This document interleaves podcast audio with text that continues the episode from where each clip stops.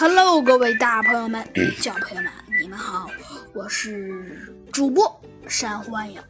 今天呢，山欢迎呢又来给您播讲 山欢迎的呃小鸡墩墩，呃不对，咱们的神秘任务篇了。上集中我们讲到了咱们的猴子警长不知道出了什么毛病，突然让小鸡墩墩干啥来着？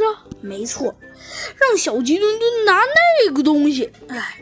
真是让人丈二和尚摸不着头脑。对呀，如果一般人怎么可能会突然尿稻草呢？说着呀，小鸡墩墩从口袋里掏出什么？猴子警长找到了。嗯，很好，小鸡墩墩，看来你是个比较合格的呃警察了。呃，嘿，呃呃，你有一点点过奖了，猴子警长。哎，对了。猴子警长突然不再和小鸡墩墩争吵，问道：“小鸡墩墩，如果我没记错的话，你会编稻草人吗？”“稻草人，你不会编吗？”小鸡墩墩好像感觉自己中了什么圈套一样。“哎，我当然会编啦，小鸡墩墩。但是作为一位合格的警察，你自己也要会编。”“什么？”“，小鸡墩墩，小声点儿。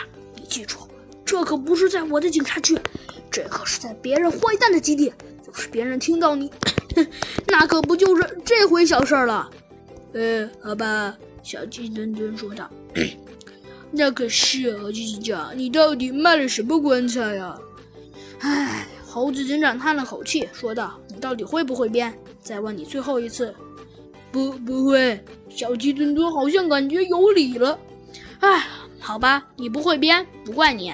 猴子警长说道：“但是我只想告诉你，你不会编，的确是很正常的。